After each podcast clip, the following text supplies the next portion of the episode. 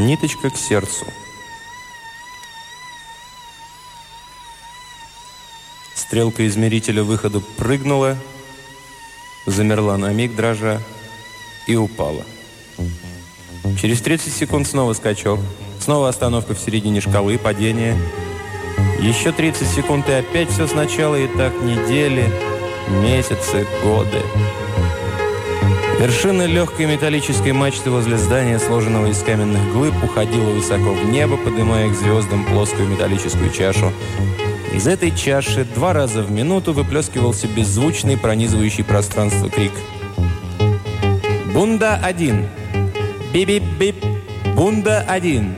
Бип-бип-бип!»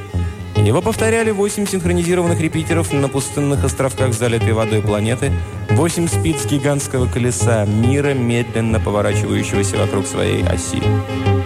В черной пустоте бессолнечных миров – Среди мертвых погасших звезд одинокий корабль ловил голос Бунды, корректировал свой вертикальный и горизонтальный курс и уверенно летел дальше. Сколько этих кораблей прошло мимо... А он по-прежнему один, по-прежнему указывает путь людям, от которых никогда не слышит в ответ «Спасибо, друг». Далекие неразличимые глазом ракеты прочерчивали темноту провалов между завитками галактик мгновенными вспышками выброшенного пламени исчезали корабли, проходящие ночью в Лангфелла. Бунда-1 – маяк в глубине Вселенной, мирок с почти земной атмосферой, лишенный, лишенный почвы, Планета бесконечных океанов с крошечными скалистыми островками, на которых нет ни одного живого существа, с кем бы мог подружиться человек, но сущий рай для рыб и прочих водных тварей. Этот островок был самым большим клочком суши среди бесконечной водной пустыни. 22 мили в длину, 7 миль в ширину. Для планеты Бунда один настоящий континент. Континент, на котором нет ни животных, ни птиц, ни деревьев, ни цветов, только низкие карабкающиеся по камням кустики с узловатыми скрюченными ветками, лишайники и грибы, до с полсотни видов насекомых, которые пожирают друг друга и поэтому не могут расплодиться в слишком большом количестве. И все, больше здесь ничего нет. Планетой застыла тишина, и это было самое страшное. Тишина, в которой нет никаких звуков. Легкий ветерок никогда не вздыхал, затихая. Никогда не ревела, негодуя буря. Море во время прилива нехотя наползало на скалы и потом бессильно опадало. 10 дюймов вверх, 10 дюймов вниз. Точное, как часы, без единого всплеска, без шума, без шипения лопающейся пены. Насекомые были немы. Из 50 видов ни одно не умело ни жужжать, ни стрекотать, ни щелкать. Бледные тела лишайников и корявые руки кустов никогда не шевелились. Казалось, это не растения, а причудливые живые существа, коченеющие в вечном безмолвии.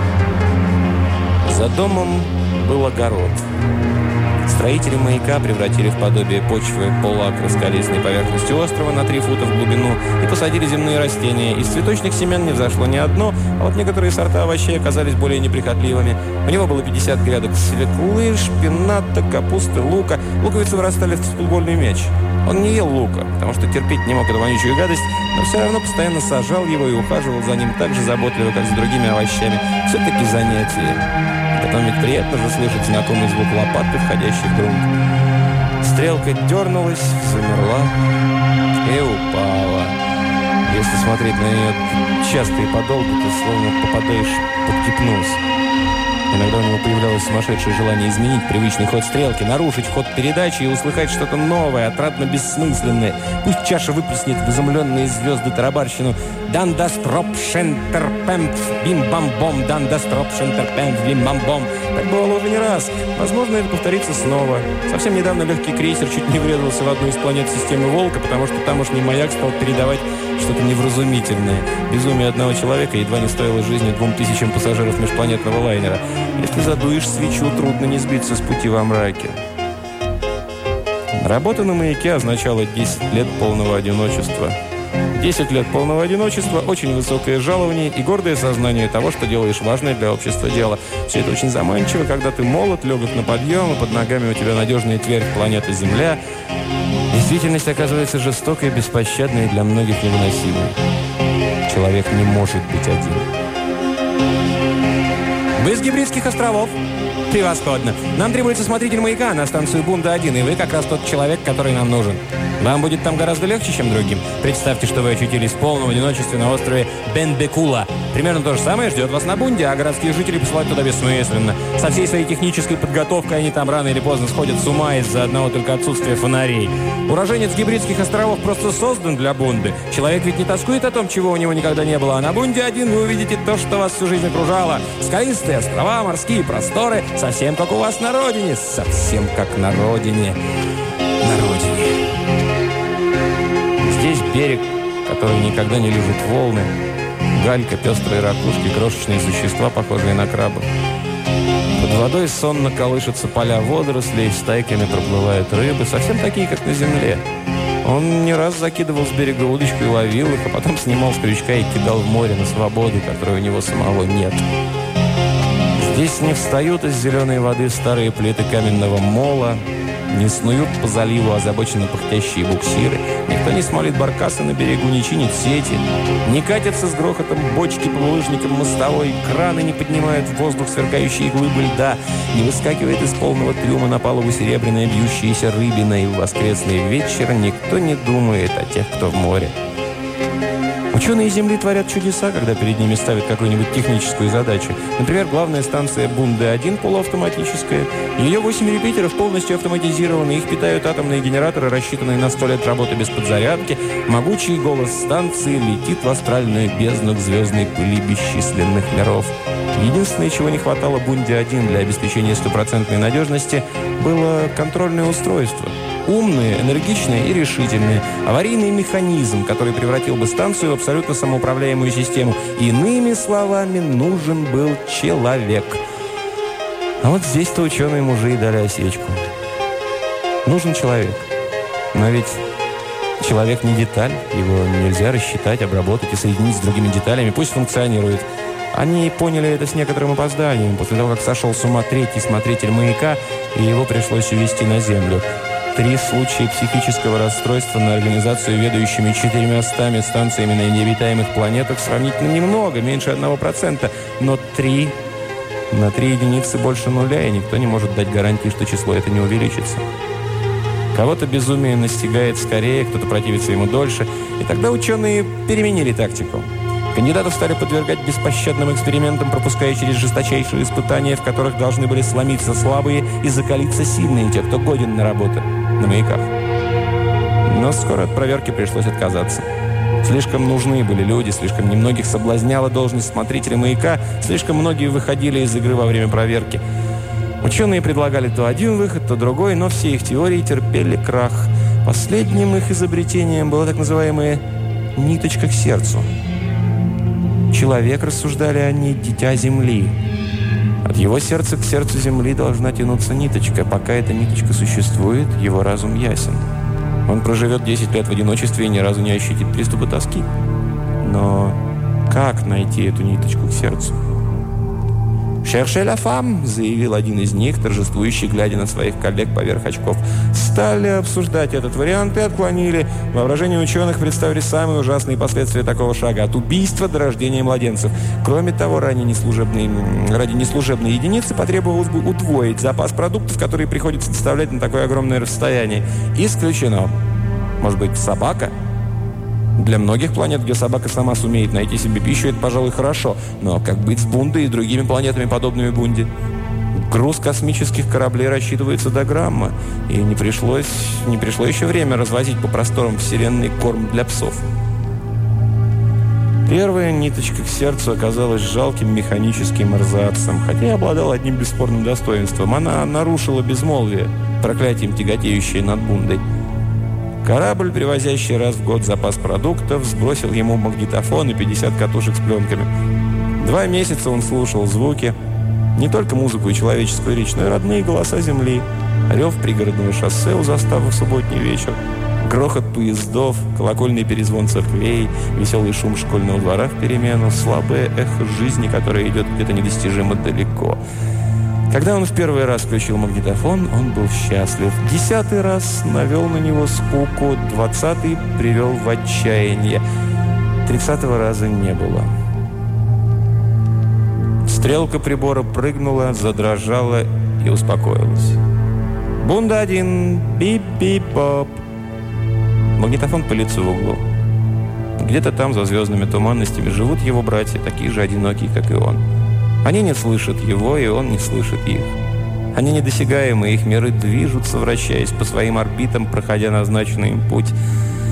А он сидит, глядя на стрелку, оглушенный противоестественной тишиной. Восемь месяцев назад, если мерить мерой земного времени, ракета принесла ему доказательство того, что ученые-мужи на Земле все еще прорываются протянуть к его сердцу ниточку. В грузе, который сбросил на поверхность бунда корабль, прежде чем кануть в пустоту, оказался небольшой ящичек и книжка – Освободив ящичек от маленького парашюта, он открыл крышку и увидел чудовище с выпученными глазами. Оно повернуло треугольную головку и впилось в него холодным неподвижным взглядом. Потом зашевелило длинными нелепыми конечностями, хотело вылезти. Он поспешно захлопнул крышку и взял руководство. Там говорилось, что его нового друга зовут Джейсон. Это прирученный богомол – на редкость смирное существо, которое само будет находить себе пищу. Когда ему на земле в виде проверки предложили нескольких насекомых из фауны бунда, он их с удовольствием съел. В заключение автора руководства радостно сообщали, что во многих странах на земле дети очень любят богомолов и играют с ними. Значит, вот куда завели ученых упорные поиски. Они решили, что ниточкой к сердцу должно быть живое существо, рожденное на земле и способное жить в чужом мире. Но при этом они не учли одного. На чужбине человек тоскует о том, к чему он привык. Уж лучше бы они прислали ему кота. Правда, на бунде нет молока, зато моря полны рыбой. Не то чтобы он любил кошек, но ведь коты умеют мяукать. Они мурлыкают и воют, а это ужасное существо в коробке не издает ни звука. Господи! Ну кто из жителей гибридских островов хоть раз в жизни видел богомола? Это похожее на крошечного марсианина чудовище, какие преследуют тебя в кошмарном сне. Ему, во всяком случае, не приходилось. И он об этом ничуть не жалеет. Он ни разу не взял Джейсона в руки, ни разу не выпустил его из ящика – Богомол стоял на своих длинных тонких ножках, следил за ним ледяным взглядом, зловеще поворачивал голову и молчал. Первый день он дал Богомолу кузнечика, которого поймал среди лишайников. Когда Джейсон оторвал своей жертве голову и стал ее пожирать, его горлу подкатила тошнота. По ночам ему стал сниться гигантских размеров богомол, раскрывающий над ним хищную голодную пасть. Через две недели он почувствовал, что больше не выдержит. Он отнес коробку за несколько миль от дома, открыл ее и выбросил богомола. Джейсон поглядел на него взглядом Василиска и исчез в кустах. Теперь на бунде было двое землян, но помочь друг другу они не могли. Бунда один, бип-бо-бо-бип. Скачок, остановка в середине шкалы, падение и ни слова привета от летящего в темноте корабля. Ни звука вокруг, только 50 молчащих механических записей в углу. Чуждая призрачная жизнь в чуждом призрачном мире, который с каждым днем становится все более неправдоподобным. Может, привести станцию в негодность и заняться починкой, чтобы создать хоть видимость работы, оправдывающей человеческое существование? Нет, за это заплатят жизнью тысячи людей там, среди звезд. Слишком дорогая цена за лекарство от скуки. А можно, когда он вот сидит возле прибора в положенное время, пойти на север, искать крошечного уродца и звать, звать его, надеясь, что он никогда не прибежит на крик «Джейсон! Джейсон!» Где-нибудь в расщелине среди камней повернется острая треугольная головка с огромными завораживающими глазами. Если бы Джейсон хоть умел трещать, как цикада, он, может быть, смирился бы с ним. Даже привязался к нему, зная, что это смешное трекотание богомолий язык. Но Джейсон молчал так же враждебно и непроницаемо, как замкнутый настороженный мир Бунды. Он проверил передатчики автоматы восьми рявкающих в пустоту репитеров, лег в постель и в тысячный раз стал думать, выдержит он эти 10 лет или сойдет с ума. Если он сойдет с ума, врачи вцепятся в него и станут мудрить, пытаясь найти причину болезни и лекарства от нее. Они хитрые, ох, какие хитрые. Но где-то их хваленая хитрость оказывается бессильной. Он заснул тяжелым, мучительным сном. То, что сначала принимаешь за глупость, иной раз оборачивается неторопливой мудростью. Самую сложную проблему можно решить, если раздумывать над ней неделю, месяц, год, десять лет. Хотя ответ там, может быть, нужен сегодня, сейчас, немедленно. Настал черед и того, что называли ниточкой к сердцу. Грузовой корабль «Хендерсон» вынырнул из звездных россыпей, стал расти, увеличиваться, загудели включившиеся антигравитаторы, и он повис над главным передатчиком на высоте 2000 футов. На посадку и взлет ему не хватало бы горючего, поэтому он просто остановился на минуту, сбросил то, что было результатом последнего достижения ученых, протягивающих ниточку к сердцу, и снова взмыл в черный провал. Груз полетел в окутывающую бунду темноту вихрем больших серых снежинок. Он проснулся на рассвете, не зная о ночном госте. Ракету, завозящую ему раз в год продукты, он ждал только через 4 месяца. Он взглянул ослепшими сосна глазами на часы у кровати, наморщил лоб, пытаясь понять, что разбудило его так рано. Какая-то смутная тень вползла в его сон.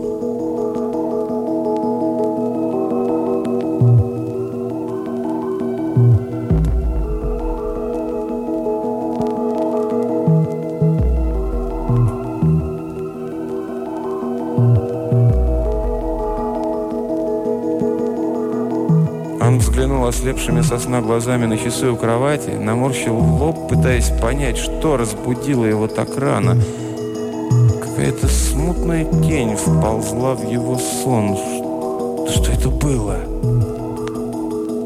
Звук. Звук! Он сел, прислушался – Снова звук, приглушенный расстоянием и толщей стен, похожий на крик бездомного котенка, на горький детский плач. Нет, послышалось. Видно, он уже начал сходить с ума. Четыре года он продержался, остальные шесть придется коротать здесь тому добровольному узнику, который займет его место. Он слышит звуки, которых нет. Это верный признак душевного расстройства. Но звук прилетел снова. Он встал, оделся, подошел к зеркалу. Нет, лицо, которое глянуло на него, оттуда нельзя не назвать лицом маньяка. Оно взволнованное, осунувшееся, но не тупое, не искажено безумием. Опять заплакал ребенок. Он пошел в аппаратную, поглядел на пульт. Стрелка все так же методично дергалась, застывала на секунду и падала. «Бунда один! Бибобоп!» Так, здесь все в порядке. Он вернулся в спальню и стал напряженно слушать. Что-то... Кто-то рыдал в рассветных сумерках над беззвучно поднимающейся водой. Что это? Что? Отомкнув запор непослушными пальцами, он толкнул дверь и встал на пороге, дрожа.